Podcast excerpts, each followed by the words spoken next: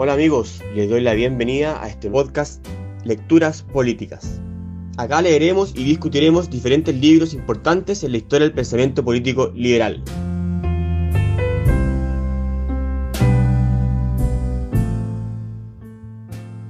Bueno, hola a todos. Estamos acá en nuestra tercera sesión de nuestra lectura del tercer tomo del libro Derecho, Legislación y Libertad, en el cual leímos el tercer capítulo del tercer tomo, que en, el, en la versión completa es el capítulo 14, sector público, sector privado, en su traducción al castellano, del libro de Hayek.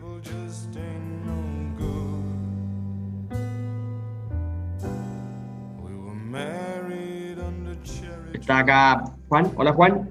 Hola Fernando, hola equipo. Antonia. Hola Antonia. Hola a todos, buenas tardes. Hola Pablo. Hola grandísimo equipo, un gusto estar acá. Hola Eugenio. Saludos equipo. Hola Álvaro. Hola Álvaro. Hola Fernando. Hola a todos. Y Jorge. Hola equipo, ¿cómo están? ¿Qué tal?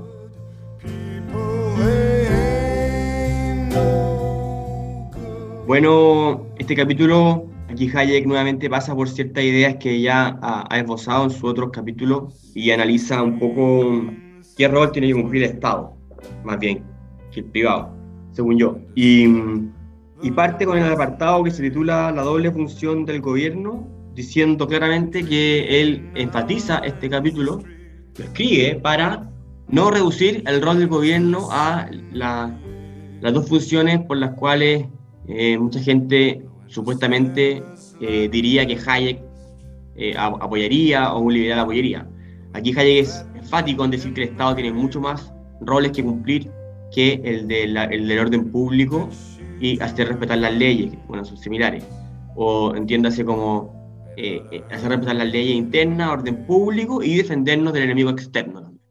Dice que aquí literalmente voy a leer lo que dice y le dejo la palabra para que quede claro que Hayek dice que es incuestionable que en una sociedad avanzada el gobierno tiene que recaudar fondos a través de impuestos para ofrecer una serie de servicios que por diversas razones no puede prestar el mercado. Ya sea por...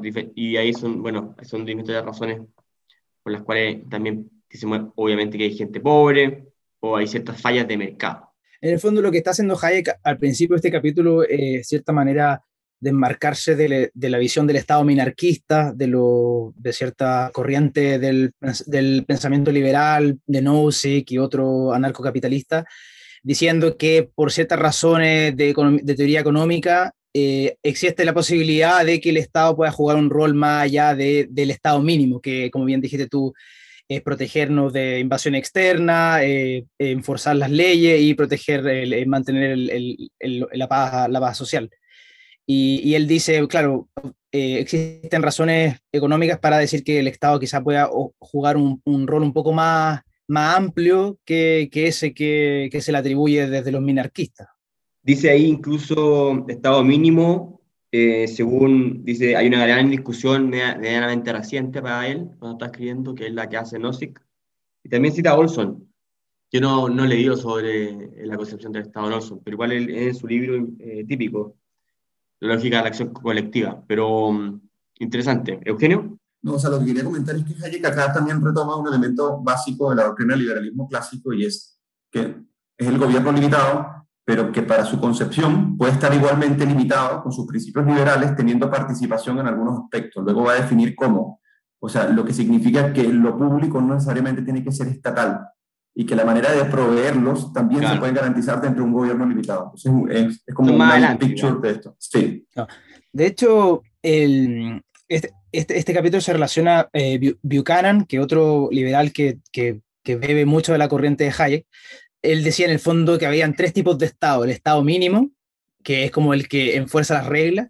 El Estado yeah. proactivo, que, provee ciertos bienes públicos, y el Estado depredador, que, que ya es cuando se, se, mete a cazar renta, distribuir y hacer beneficios. Entonces, la, la, la, gran cuestión de los liberales, y en parte el trabajo de Hayek también apunta a eso, es cómo, cómo tratar de mantener el Estado solo en la parte 1 y la parte 2, sin pasar a la parte 3, que es la parte que, que, definitivamente es la de, la de suma cero. Claro.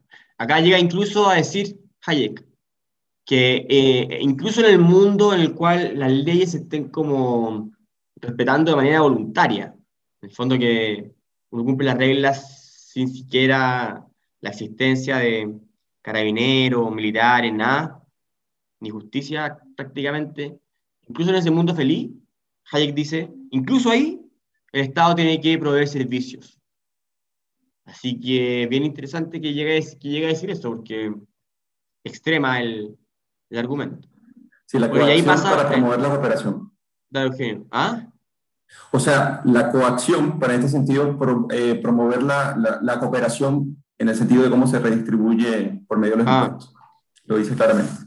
Pero bueno, yo esa, o sea, esa frase lo, lo contrataría, o sea, lo, lo linkearía más bien como con lo que dice después, que con los bienes colectivos.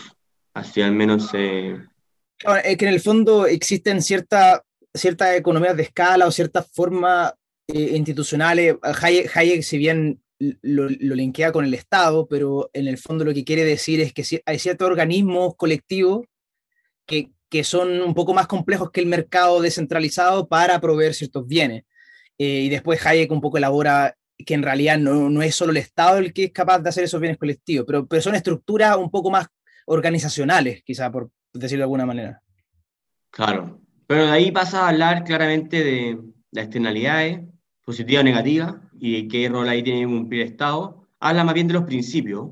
Dice que los bienes públicos se proveen por lo general nada más que en, en grupos chicos, y no así lo grande.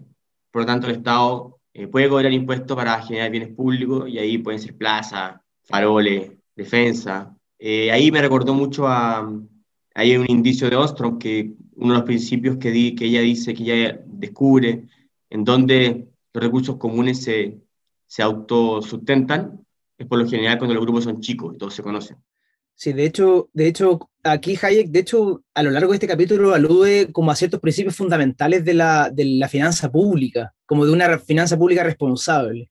Y parte de eso es que cuando, cuando, cuando los bienes públicos se, se proyectan a, un, a, a, estructuras más locales, permite que eh, se internalicen los costos eh, de, de, esto y se pueda monitorear más fácil que se cumplan los objetivos de ese bien colectivo. Entonces, por, motivos como de monitoreo y de escala, generalmente resulta mejor mantener los bienes colectivos lo más locales posible porque en el fondo los contribuyentes saben cuánto, cuánto tienen que poner, eh, saben cuánto reciben de ese bien colectivo, lo pueden monitorear mejor. Entonces hay como una, hay como una simbio, hay como una forma mejor de, de vigilar que este bien colectivo se produzca de forma razonable. Claro, un poco un principio de descentralización, lo dice ahí mismo. Claro, es como por conocimiento, ¿no? Conocimiento, fiscalización. Dice que, tiene, dice que en todo caso dice que tiene que ser una mezcla. Como que no es como tan fanático o, digámoslo, enfático. En decir que tiene que haber un cierto tal grado de descentralización. Eh, habla del free riding, que ocurre en, en los grupos grandes, y dice que, ojo, hay dos casos que hay que siempre considerar al momento de financiar este tipo de cosas, los bienes públicos, lo primero es que, es que lo importante es financiarlo, no proveerlo, que se puede proveer de diferentes maneras y que incluso mejor, si es posible, eh, que se financie mediante eh, boletos, mediante las personas puedan ir a comprar, si quieren financiar leche, que les pasen un ticket de leche y que lo compren donde ellos quieran. Así la gente puede elegir mejor dónde comprar la leche. Y aquí cita literalmente a Friedman con los vouchers, con los boletos de educación.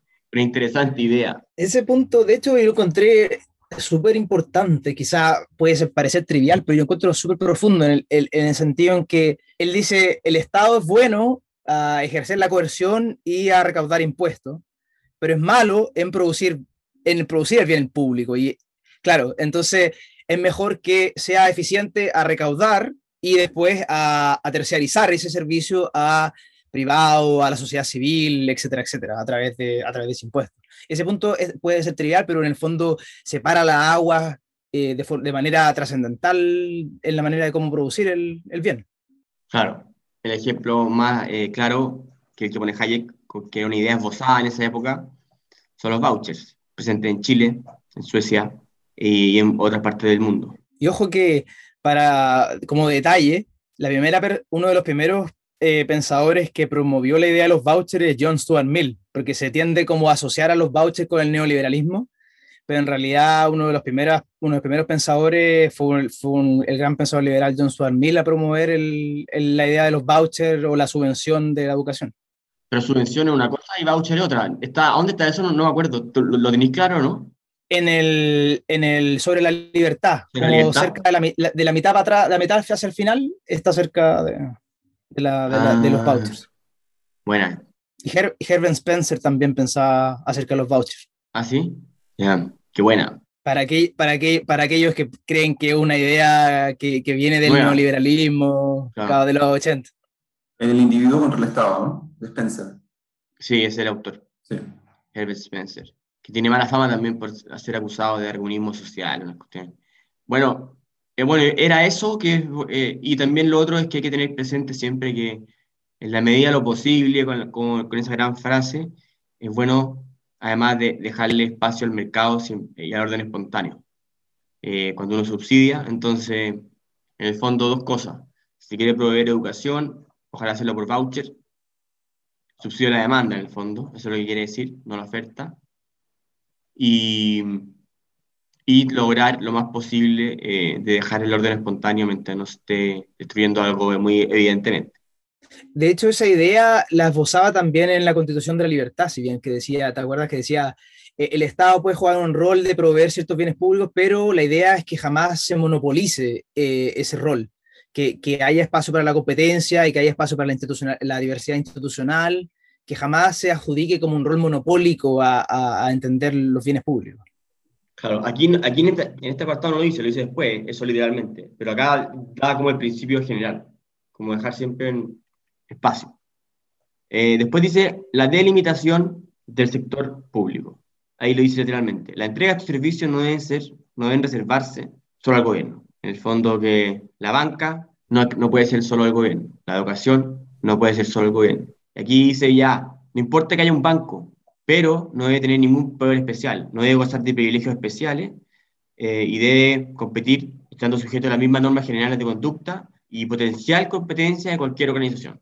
Eso, claro, pues, si no, porque si no destruye, si el Banco del Estado empe em empezara a dar créditos baratos porque está subsidiado por el Estado, haría quebrar al otro, al otro banco y destruye el, sistema financiero y se queda él solo y queda como monopolista y, y en el largo plazo todos perdemos. Es el principio. Claro, en, en el fondo distorsiona la, la alocación de crédito, eh, abre espacio a todos estos problemas de corrupción, que después solamente le otorgan crédito a los amigos de, de ellos. Entonces, por, los monopolios siempre en general, no solo por materias de eficiencia, sino también por materias de corrupción y por materias de, que destruyen en el fondo el, el, el mercado mismo en el largo plazo. Y perjudicando a los ciudadanos, como siempre termina todo eso. Bueno, después, como que habla de su obsesión de diferenciar entre la legislación y la ley. Es un poco, pasa, pasa rápido sobre eso. Creo que hay que entender un poco su filosofía del derecho para entender a qué se refiere, pero en el fondo dice que, que el gobierno está bien que se meta a hacer normas de higiene y seguridad, pero siempre y cuando sea el gobierno, haciendo así como circulares o no mandatos que hablen los abogados, pero pero no leyes, porque, es, porque las leyes dicen los legisladores tienen que estar preocupados de cuestiones de carácter general, no de recta conducta, que tienen que aplicar a todos los personajes de, de, la, de la, sociedad, no a los restaurantes, porque los restaurantes aplican a los restaurantes, ¿no? ¿o no? Como yo lo entendí es que Hayek hace la diferencia entre esta típica distinción del derecho entre el derecho privado y el derecho público. En el fondo que en el derecho privado tú puedes hacer eh, todo lo que no esté expresamente prohibido y en cambio en el derecho público puedes hacer solo lo que está eh, expresamente permitido. Entonces eso como que hace la distinción Hayek. Dice que las leyes en el fondo de derecho público tienen siempre una finalidad y, y, y por eso no están sujetas a, a, no son reglas generales y abstractas, que hace esta, esa distinción siempre. Ah, pero yo creo que el derecho público, a ver, ahí tú me explicáis, pero definición de la norma sanitaria va a ser, no tengo idea, el, una cuestión complicada, un remedio. ¿Eso es derecho público? No, eso no. Sí, pues derecho público, claro. ¿Derecho público? Es lo que, es lo que manda el Estado, claro. El derecho ah. público, pero la rama de derecho administrativo. Ah. ¿sí? Todo lo que sean circulares de los ministerios, ordenanzas ah. de las municipalidades, como no pasan por un proceso legislativo en el fondo Sí. y solo son dictados por el órgano, son derechos administrativos. Eso para regularse a ellos mismos o a- en algunos casos a la población. No, pero es que eso a ellos mismos, pues, pero otros lo- a los laboratorios. O a, o a la población, por eso. Ah, hola, hola, ya. Perfecto. Tercero. Ya, ya. Buena. Ya, y de ahí pasa a analizar el sector independiente. Y aquí es una, acá, una filosofía como de, de la, de, la, de la sociedad civil. Lo- así lo leí yo. El rol de la sociedad civil. Aquí dice que todos los bienes públicos que ha entregado, que, que cono- que conocemos, no han sido creados por el Estado, sino que incluso nacieron entre, entre, las, entre las, las mismas personas. Aquí no nombra, aquí, aquí no, bueno, tiene un ejemplo increíble que es de los alcohólicos alcohólicos anónimos. Dice que el alcohólico anónimo es una sociedad eh, privada, muy bien, creo yo, eh, eh, que funciona y ha funcionado muy bien. Y dice que nunca el Estado habría creado algo semejante ni con, ni con, ni con tamaño de éxito. Eh, es difícil creer que el Estado pueda hacer algo así. Pero yo encuentro que es más interesante, porque acá no lo nombra, pero por ejemplo en las pensiones o en la salud, él no nombra que, que, que nacieron antes de que fueran creadas por el Estado, nacieron en instituciones privadas. La sociedad de socorro mutuo y, toda, y todos los símiles en diferentes sociedades antiguamente, incluso acá en Chile, nacieron. Todas las mutuales fueron cuestiones que fueron naciendo por iniciativas privadas y que luego el Estado las, las toma y, la, y en algunos casos las monopoliza. Y la monopolizó, claro. El nombre de las fundaciones y las iglesias. Dale, Pablo. Y yo encontré súper interesante este, este apartado, sobre todo por, esa, por, esa, por ese punto que, que hacéis referencia tú, Fernando, que en el fondo muchos bienes públicos, no porque el hecho que se llamen bienes públicos significa que el Estado es el único que los produce. De hecho, si, si uno revisa la historia, eh, como bien dice Hayek, muchos bienes públicos espontáneamente fueron producidos a través de la sociedad civil. Eh, eh, en, el inicio fueron la iglesia, después la- el alcohólico anónimo, otras sociedades de socorro mutuo, o distintas, distintos órganos que fueron evolucionando desde, desde la Edad Media prácticamente, que en forma primitiva eh, proveían ciertos bienes públicos. Entonces, esta idea de que el bien público es solo capaz de ser producido por el Estado es una idea súper eh, anacronística, en no, manera, no, porque- no, no, no, no anacrónica. Anacrónica es antigua, ¿no? No, es una, es una, es una idea distorsionada. Claro. absolutamente distorsionada. Ese es el punto. Porque más que, de hecho, todo lo contrario, es mu- es muy nueva. Mira, Exactamente. uno de los puntos de vista que es previo a- al análisis, por ejemplo, de Alcohólicos Anónimos o, o cómo el Estado terminó usurpando en cierta medida esta beneficencia pública, es, es lo que él deja al arbitrio de la sociedad civil en su aspecto cultural. Lo dice prácticamente iniciando este apartado, en que solamente en el espacio libre donde las personas ejercen sus preferencias es que se descubren las preferencias que son tanto de minorías y mayorías y esto no tiene una canalización de expresión política. O sea, lo político no se le impone a lo cultural porque lo cultural se gestiona a sí mismo y por ende necesita ser independiente. Y adelante lo conecta en decir, bueno, todas aquellas necesidades o todos aquellos descubrimientos que hace la sociedad civil para socorrerse a sí misma es precisamente por ese proceso de descubrimiento que significa el mercado que el, el Estado en este caso no lo puede eh, usurpar nunca y tampoco puede imitar. Simplemente termina topándolo y en cierto sentido estancándolo. Claro, entonces si monopoliza estas cosas, lo que hace es frenar toda esa iniciativa que mm, habla Eugenio y termina matando la, mm, se me olvidó la palabra, el afluente El social. emprendimiento. No, no, no se hizo palabra. el tejido, No, no, no, ¿Tejido es menos tejido, no, no, no, la ebullición Eh, social, no sé, como la, La iniciativa. La iniciativa. ma- estaba pensando más como Tampoco. algo, ebullición. Álvaro, Álvaro quiere decir algo, Álvaro. No, que iba relacionado con eso. En el fondo, cuando el gobierno o el Estado en sí empieza a tomar cada vez, eh, no sé, asuntos de, de orden público, se podría decir, claro, se, eh, se genera como el, el aislamiento de los individuos, como que se, no por decir eh, que se degenera el tejido social, pero sí en el fondo influye en esta falta de iniciativas. Por ejemplo, antes en Chile, eh, no sé, los empresarios donaban, el, el Parque Gauciño o la Quinta Vergara, eh, que en el fondo Pero eran privados, preocupaban por ¿Ah? eran privados, pero el Partido Gauciño era, era Es- no, a eso voy. Que los, los privados en el fondo, eh, no de una actitud egoísta, también eh, donaban cosas a la sociedad, se podría decir. Es una cuestión cultural, claro. Claro, yo creo que un buen ejemplo para nosotros, yo de hecho yo leí esto y me quedé pensando mucho en la Teletón. Famosa y odiada Teletón. ¿Qué pasaría si... Es que ¿cómo la van a prohibir? pero yo creo que se puede prohibir, ¿no? En el fondo sería una locura, pero no entiendo, pero, pero un poco ahí está la tensión muy manifiesta, porque eso es una fiesta nacional donde todos son felices de aportar, donde los millonarios aporten y los pobres aportan con 100 pesos o lucas, o lucas y hacen un gran, una gran ayuda.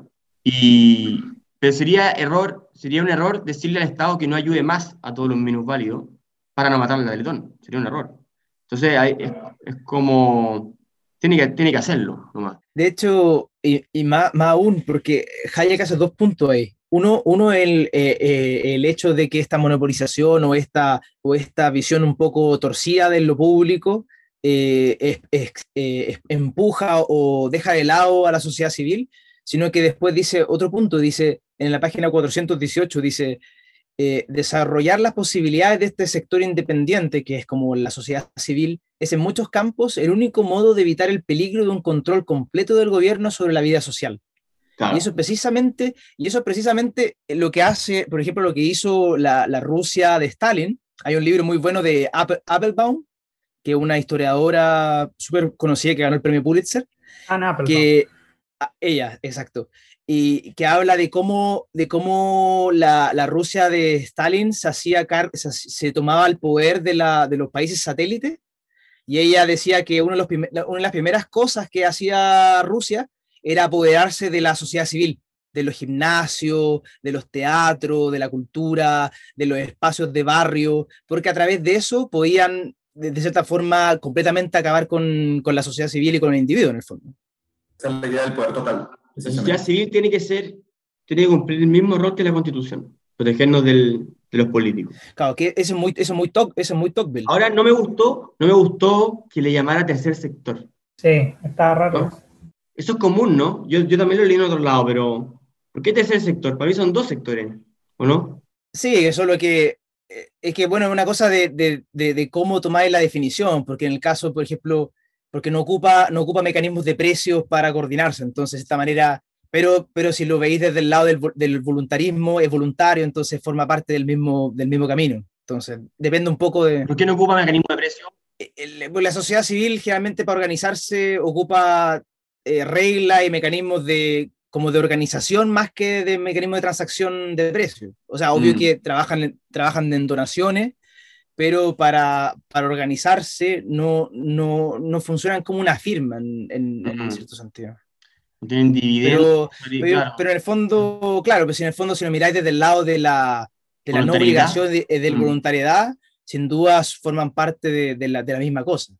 Sí, porque un, digamos, un club de fútbol, imagínate Colo Colo antes que fuera sociedad anónima, igual tienen cuotas, y imagínate, sacó hasta un presidente de la República en este país, aunque, era, aunque cuando era sociedad anónima. Era sociedad anónima. Mejor ejemplo, mejor ejemplo que, que los clubes de fútbol es, me parece, bombero, porque en el fondo presta un servicio público, mm, pero, sin mediar eh, una, un, una renta de por medio, es decir, presta el servicio de forma eh, abierta sin, sin un afán de, de, una ganancia en el mm. servicio. Sí, pero los clubes de fútbol sí cobran, porque cobran entradas, cobran y construyen estadios. Pero bueno, claro, eh, la definición ahí, lo, lo, que dijo Pablo está, está, está bueno, porque se juntan sin mediar tanto precio, más, más voluntariedad, y, claro, firman, firman como un contrato, en cierta manera es como una, una, una, una forma voluntaria de entrar, de entrar en un contrato, en una organización, pero que en el fondo es la misma base voluntarista que el mercado, la misma, el, mismo, el mismo espíritu, solamente que a través de distintos mecanismos. Claro. Bueno, y ahí cita a un, a un personaje que me dio, me dio mucha risa, Richard Cornwell, no sé si leyeron la cita, alguien un cuanto, un cuanto optimista en el rol de la sociedad civil, quien decía si que dejan a, este sector independiente operar tranquilamente, habría trabajo para quienes quisieran trabajar, no habría pobreza, no habría problema en el campo, todos tendríamos buena salud, no habría delincuencia juvenil, bueno, y, y nombra como 15 utopías eh, en miles de sectores, y Hayek termina diciendo, bueno, eh, cito este trabajo porque creo que quienes leen este libro deberían acometer un estudio más profundo en esta materia porque está muy olvidada. Está bueno.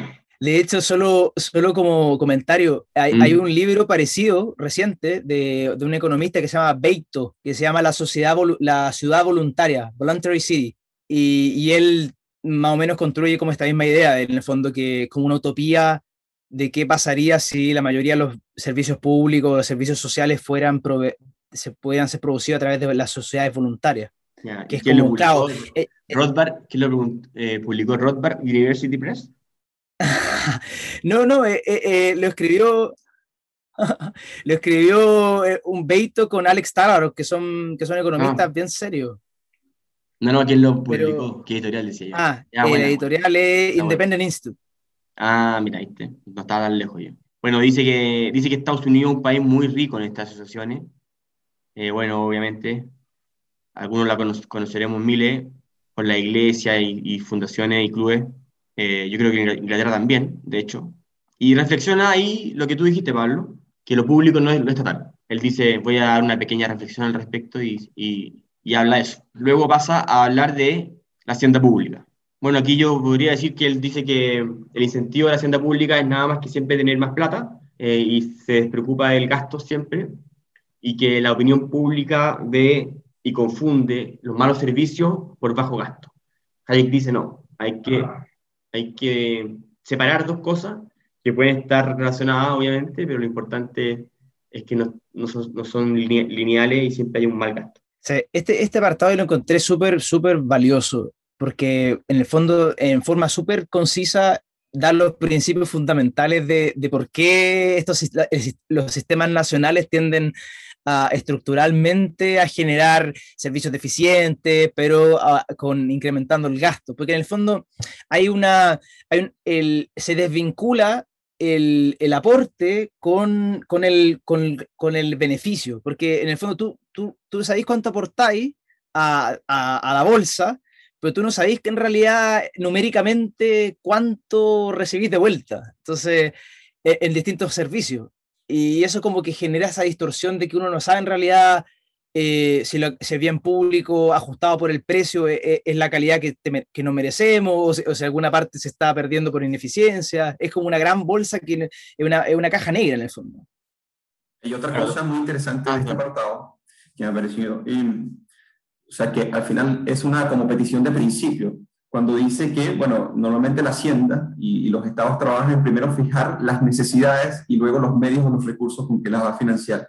Entonces, en ese sentido, se convierte en una especie de, de, espiral estatista en donde vas a exigir siempre muchísimo más recursos para financiar esas necesidades que primero colocaste como, como prioridad, ¿no? Entonces, como el Estado en este sentido tampoco tiene la posibilidad, como decía antes, de determinar cuáles son las necesidades realmente que operan en, en el mercado, es preferible colocar esos mecanismos de eficiencia que comenta Pablo. Claro, eh, bueno. eh, hay, una, hay una anécdota muy chistosa que eh, Buchanan, para explicar este, este sistema, decía que las naciones son como cuando uno sale a almorzar con los amigos, digamos que salen todos los amigos a cenar, y, y, y ponemos la regla que al final de la cena vamos a compartir la cuenta de forma igual. Entonces, los incentivos están para que todos pidan caviar, champán, los platos más caros, porque al final todos sabemos que nos vamos a repartir por igual la torta. Entonces, al final terminamos en, un equilibrio, en un equilibrio negativo, que, que ninguno quería, pero los incentivos están alineados para que todos pidamos más cosas, porque al final igual se va a repartir entre todos. Sí, incluso esto es peor porque lo, lo pagan la, la, mesa siguiente. Imagínate, ahí sigue, puta, además de caviar, ca, caviar de esturión. claro, porque se pagará en la próxima generación o quizá la, la, que, la que venga. Eh, y ahí habla del caso de Inglaterra, que se ha llegado a ver el 50% del gasto, en el 50% del PIB en gasto total, y cita, un, y cita otro un paper que dice, ¿por qué la democracia gasta tan poco en servicios públicos? Eh, de los que están como en esa línea que Hayek dice que está equivocada. Después habla de la seguridad, dice que es claro el mínimo, ya así como el mínimo mínimo, eh, ya es la seguridad, protegernos de los enemigos externos e incluso las insur insurrecciones internas, dice. Y dice que hay, otro, hay, otros, hay otros más, como ya he dicho antes, pero dice que hay uno que es muy importante, eh, debido a, la, a, a, las grandes sociedades en las cuales estamos inmersos en la modernidad, y está hablando de los 70, que es que como las sociedades son grandes, la gente ya, ya, ya no tiene redes, queda media sola, en comunidades Amish, hippie o, en, o, similares, entonces hay que ayudar a los que quedan rezagados. Y entonces dice, hagamos una renta básica universal. Eso en 1970. Así que mm, todo esto en, en, el sentido de que la comunidad se está distorsionando Y nada, pues, que, pero aquí no, no, detalla bien, muy bien cómo. No dice que un impuesto negativo a la renta, pero, pero yo sí te entendí yo, ¿no? Sí, es, interesante que, el, que lo justifica bajo, esa, bajo ese punto de vista de la modernidad, que en el fondo, cuando la sociedad es abierta, se van, se van profesionalizando y se van, van perdiendo estos vínculos antiguos eh, que tenía la gente entre sus barrios, con su abuelo, con, con sus parientes, etc. Eh, claro, existe la posibilidad de que en este proceso de, de, profesionalización vaya quedando gente a veces... Más que profesionalización, él está pensando en la metrópoli, en, en, la inmigración, en, la, la... campo-ciudad, campo-ciudad, las grandes ciudades anonimidad, ¿cómo se dice? Anonimato.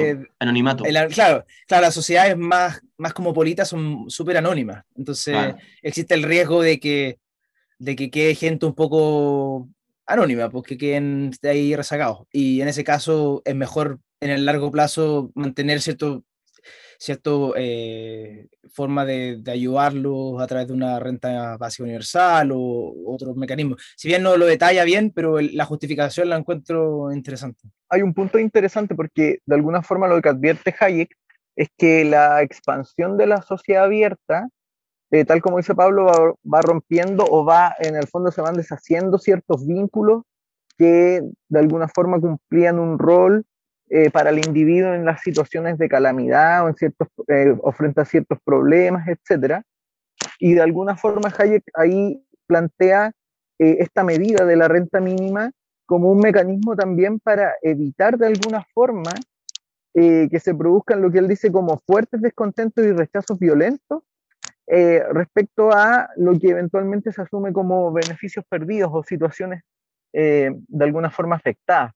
Y eso creo que eh, lo, lo, sitúa en una comprensión bastante adecuada de lo que es el, el, tema o las problemáticas de las sociedades modernas hoy día, en que muchas veces se produce una despersonalización, donde al final el sujeto se ve enfrentado no solo a la, a la ausencia de redes, eh, ya sea familiares o asistenciales como con sus comunidades, sino además con estructuras burocráticas en extremo eh, impersonales y muchas veces incluso despóticas, por decirlo así. Y, creo que Hayek ahí apunta a mantener un cierto margen de autonomía a través de este mecanismo de renta mínima. Claro, es una doble, doble función. También fortalece la sociedad civil, porque hace a las personas más, más independientes, en teoría, al ser como una especie de voucher general. Y bueno, después pasa a, a una cuestión que la, la, encontré bien interesante y no entendí por qué, la verdad, existía. El monopolio que Hayek enfrentaba en ese momento del gobierno.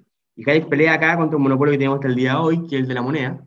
Claro que en esa época era mucho más radical porque causaba mucho más daño, porque no habían logrado quitársela a los políticos en la mayor parte de los países del mundo, a diferencia como hoy día que en los grandes países desarrollados la moneda no está en manos de los políticos, pero sigue siendo monopolio, eh, mucho más controlado, generando mucho menos inflación y siendo utilizado prácticamente nunca al menos en los países donde el Banco Central es autónomo, en, perjuicio de, los ciudadanos, como lo utilizaba antes, porque antes era un escándalo, como se hacía inflación, se imprimía moneda para financiar cuestiones que no tenían sentido, ganar votos al final. Sin embargo, hay otro monopolio con el cual pelea, que es el del eh, el correo, el correo, como dice el, el castellano. Monopolio postal. Monopolio postal, increíble. Yo no, en verdad no sé, Hayek acá, acá se ríe y dice, oye, no hay ninguna otra razón para que esto exista más que el Estado quiera monopolizar la información. Cuestión que me parece bien, muy, muy creíble, muy... Pero ¿habrá sido eso al final? Es como China eso. ¿Ah? Sí, yo no sé el motivo. Historia y correo postal. Juan Lago, son, son como tus temas. ¿Ah, sí?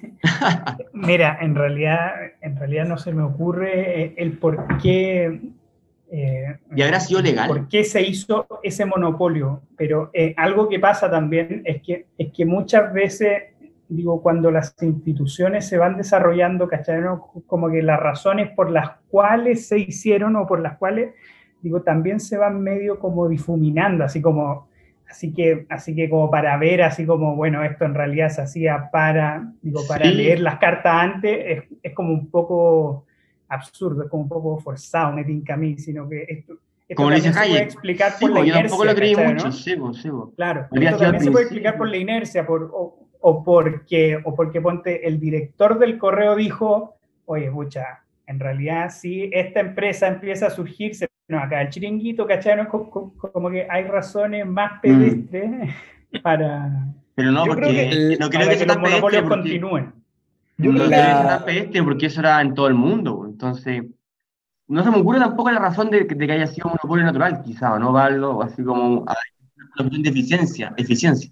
Pero ¿por qué estatal? Esto responde al contexto en el que ciertos servicios se van desarrollando y surgiendo. Probablemente eh, en el contexto en el que se empieza a desarrollar la comunicación a través de cartas eh, y todo eso, eh, probablemente los mecanismos ya cuando la sociedad se expande no había grupos que tuvieran capacidad de generar eh, ya sea infraestructura o inversión para prestar un servicio y por lo tanto ahí se empieza probablemente a desarrollar un servicio desde el Estado. Ese es monopolio natural, pero establecerlo como monopolio es raro. Mm. No, yo creo que se mantuvo como tal. Eh, y esto es lo que eh, eventualmente ocurre también, por ejemplo, con, con, no sé, la, la, la radio, por ejemplo, en un momento dado en que eventualmente la capacidad para invertir en, antenas y en tener un estudio, eh, solo era posible eh, en, a través de las estructuras burocráticas, ¿te fijas? Sí, claro, eh, pero, sí, pero con la diferencia porque que la radio tiene un cierto ancho de banda, ¿me entendió? No? Hay, hay un monopolio natural, en el cual... O sea, monopolio natural, entiéndase monopolio natural como grandes inversiones necesarias para los cuales hay que proteger al inversionista. Es, por eso se hace un monopolio natural. Por eso se, por eso se dicta, en el fondo, la ley de monopolio natural. o también porque la competencia, digo, generar competencia sería, sería burdo, como por ejemplo los tendidos eléctricos. Es decir, hacer, hacer muchas empresas con tendido eléctrico. Eso, yo entiendo también por qué también hay un monopolio natural. No, no, porque no, no, no, no. No, no, es porque si no nadie entraría. En el fondo. yo creo que ahí también opera la capacidad, la capacidad de inversión, porque por ejemplo, probablemente los, los, primeros, los primeros prestadores de servicios radiofónicos estaban ligados con el aparato estatal porque probablemente se usaba eh, el, me refiero a gran extensión, porque probablemente se usó con fines bélicos, etcétera, etcétera, y por lo tanto, en el fondo lo que voy yo es que el, no es que existiera un servicio de correo eh, o un mercado de servicios de correo y luego el Estado tomó el monopolio, no, eventualmente el servicio de correo surgió como un monopolio del Estado porque probablemente en el contexto en el que se empieza a desarrollar ese tipo de, servicio, mm. eh, los particulares no tenían o los recursos o los incentivos para prestar un No, es que son muy raros. Sí, sí, pues porque en Estados Unidos, imagínate, esto, es muy raro. pura iniciativa privada con las diligencias, ¿cachai? ¿no? Entonces... Es muy raro mm, que se haya como culturalmente, o sea, que haya, quien, imagínate, California Nueva York, no sé, o sea, cómo no, cómo uno de estos Rockefeller o cualquiera de estos gallos que hacían cosas gigantes, no hizo un Chile Express, un DHL, UPS. Pero bueno, eh, ahí, ahí, nos falta conocimiento histórico económico eh, de eh, organización industrial del correo. Estaba interesante eh, meterse. Royal Mail por en el chat. Ese, ese fue recién privatizado 8. bueno, y la moneda, que ya hablé un poco, y lo otro que me, me, dio mucha risa, porque me recordó clases del colegio sobre el imperio chino, es que Hayek dice que la otra única razón por la cual el Estado monopoliza la moneda es que quieren, es que los emperadores, es que la gente quiere ser famosa, el, el rey quiere ser famoso en todo su imperio. Eso yo, me acuerdo que lo hacían los, los emperadores chinos. Y los romanos también. Me imagino, pero claro, esto era anterior, dinastía antiquísima. O sea, sí lo, me acuerdo, me acuerdo del colegio, ¿no? Claro, lo interesante, como dijiste tú, en el fondo es, ves que, ves que se, se, adjudican esos monopolios por cualquier justificación que sea, en el caso de, en el caso de la moneda, porque hay que salvaguardar, no sé, existen millones de teorías y justificaciones para, para, justificar el monopolio, pero lo que siempre ha pasado es que terminan abusando de él, en el fondo. Bueno, mm. hoy día, por suerte, Está regulado. Eh, la, la ciencia económica ha ayudado a, a cierta manera a regular un poco los bancos centrales, pero hace, antes de los 70 era un descontrol total los bancos centrales de en cualquier parte del mundo. Ah, hay un punto interesante en eso, porque de Juvenel tiene en su libro sobre el poder, describe, por ejemplo, cómo eh, a medida que se va produciendo la centralización administrativa de que al final termina dando paso al absolutismo monárquico, entre otras cosas, los monarcas, por ejemplo, iban adoptando los nombres de los lugares para que de alguna forma se produjera la identificación de que eran los gobernantes de esos lugares, aun cuando la gente no los conocía. Entonces probablemente las monedas también eran un mecanismo de publicidad para que el gobernante se hiciera conocido entre la población, mm. que probablemente en muchos casos no tenía idea quién era el, gobernante. Y eso de alguna forma fue un mecanismo de, muy funcional a la concentración administrativa que iba aparejada con el tema de la concentración tributaria, es decir, la capacidad del tributo, pero además iba ligado, dice Juvenel, con la fidelidad para la guerra porque antiguamente los monarcas, antes del, absolutismo monárquico, iban por los pueblos y les preguntaban a los campesinos si querían acompañarlos a la guerra y los campesinos muchas veces los acompañaban un día, dos días y luego se devolvían a sus casas. Por lo tanto, yo creo que ese fue un mecanismo también de ese tipo de, con ese tipo de función probablemente. Tal cual. O sea, no, no, yo creo que está ahí, o sea, era así, Jorge, tal cual. Y mm, bueno, después pasa a analizar eh, el rol del Estado con la educación y la información. Aquí, bueno, habla un poco, vuelve al tema de la educación que ya hablamos, que dice que tiene que ser, que está bien que exista un servicio educacional, que sea un voucher, dice, que sea obligatorio y que incluso eh, financie todo, eh, que financie incluso completamente eh, la educación primaria, los más chicos, secundaria, el colegio, y en la universidad, sin embargo, acá dice una cuestión increíble, literalmente un CAE.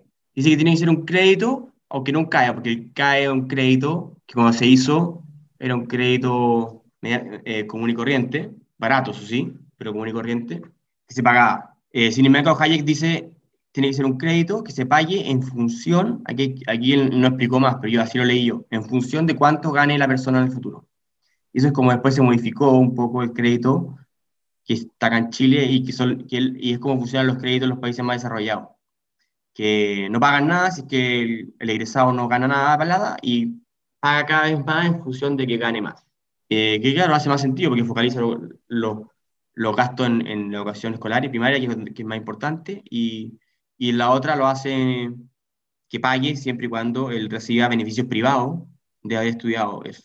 No sé qué más, habla de la estadística.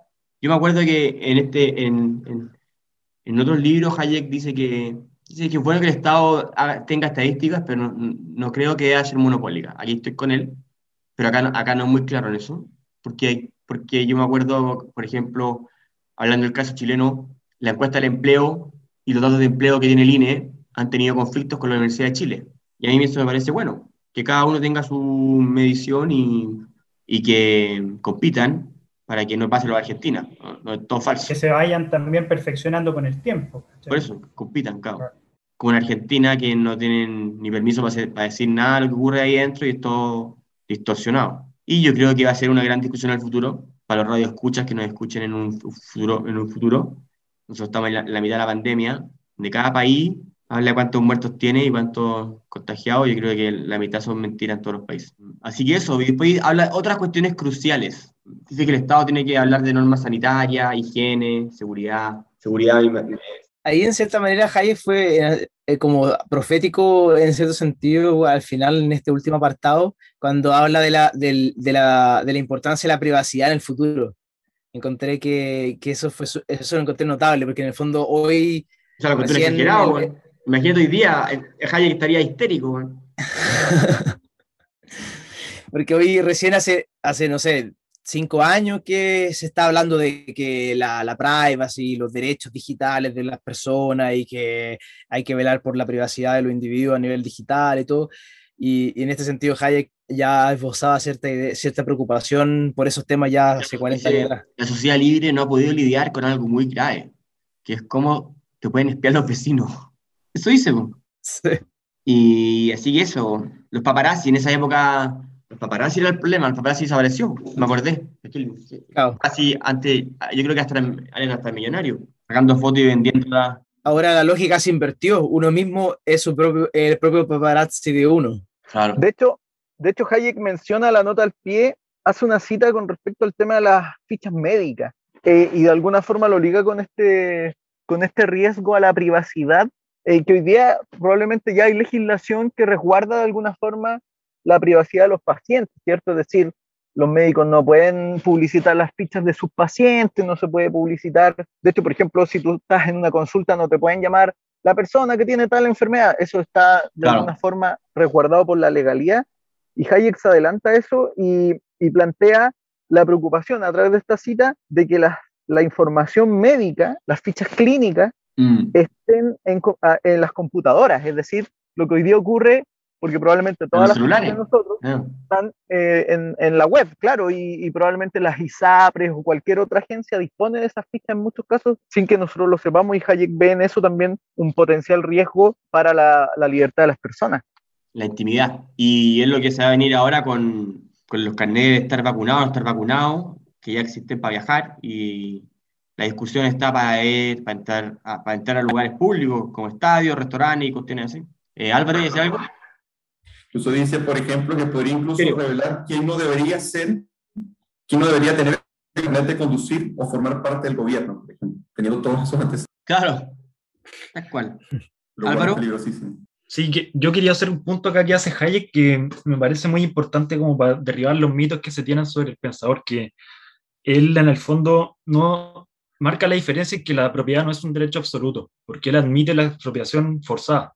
Pues, Pero bajo ciertos casos específicos, que él dice que se permite la expropiación mientras sea limitada a casos definibles por normas de derechos generales y se exija un pago de compensación eh, de complemento, como el sometimiento de la, de la decisión de las autoridades administrativas al control de tribunales independientes y que estos poderes no deberían interferir seriamente en el funcionamiento del orden de, de mercado. Entonces, yo creo que ahí Hayek marca un buen punto que, de hecho es muy similar a lo, que, a lo que está en la Constitución hoy en día. Ah. Que protege la propiedad, pero también permite la expropiación en ciertos casos que son de claro, Claro, el mecanismo tiene que ser eh, muy, muy estricto en, en cuanto al, al, mecanismo, a justificar el por qué se expropia.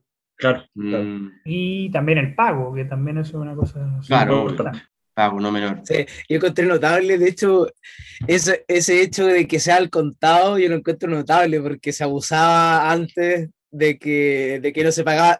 Vamos a darle, ¿cuánto vale su, cuánto vale su casa? Vale 80 millones, bueno, va a ser a 800 cuotas anuales de, con, una con, una inflación de 700%. Ahí se hacía.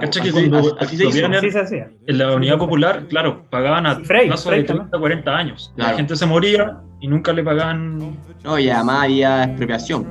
Y eso también, eso, eso ocurrió acá en los 70, pero Hayek también lo nombra a pito del, de las jubilaciones, porque la, la inflación, cuando el Banco Central era de los políticos, es el mejor método para expropiarle a las personas su jubilación, los derechos de jubilaciones, que eran todos nominales, y todas las deudas que tenía el Estado. El Estado hacía deuda, generaba inflación, deuda nominal, generaba inflación con su Banco Central, y la deuda al final le valía nada. Entonces era la mejor manera para seguir ganando votos a costa de, las personas. Así que eh, eso, bueno, y eso pasaba en Europa y en, todos en todos los países del mundo, en, toda la historia. Así que eso Sería todo, ¿no? ¿Alguien, ¿Algo, algo comentario más? ¿Estamos? Ya, pues. Gracias a todos. Nos vemos para el próximo capítulo, capítulo 4 de este deserto. Chao.